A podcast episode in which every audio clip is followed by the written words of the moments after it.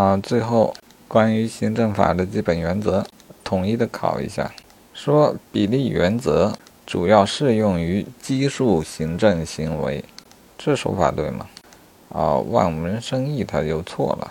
所谓奇数行政行为，其实是奇数性行政行为，啊，它区别于自由裁量性行政行为。那比例原则当然是主要用在自由裁量性行政行为上，而非基数性行政行为。本选项是错的啊。好，再考行政机关公开的信息应当准确是哪个原则？诚实守信。那应当公开是什么原则？程序合理原则中的公开。啊，涉及应当听取意见是什么原则？程序合理原则中的公众参与。那错了就改呢？权责同意。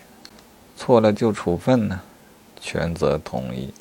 非经法啊，非因法定的事由，非经法定的程序，不得撤回或变更已生效的行政许可，这是什么原则？是信赖保护原则。那它是哪个大原则下的呢？诚实守信原则。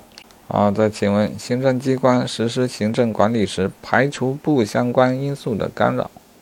啊，这是考虑相关因素的原则，属于哪一个大原则？合理行政的原则。好，提到要回避的是什么原则？程序正当。啊，看样子关于基本原则，记住这些要点的话，做题应该就差不多了。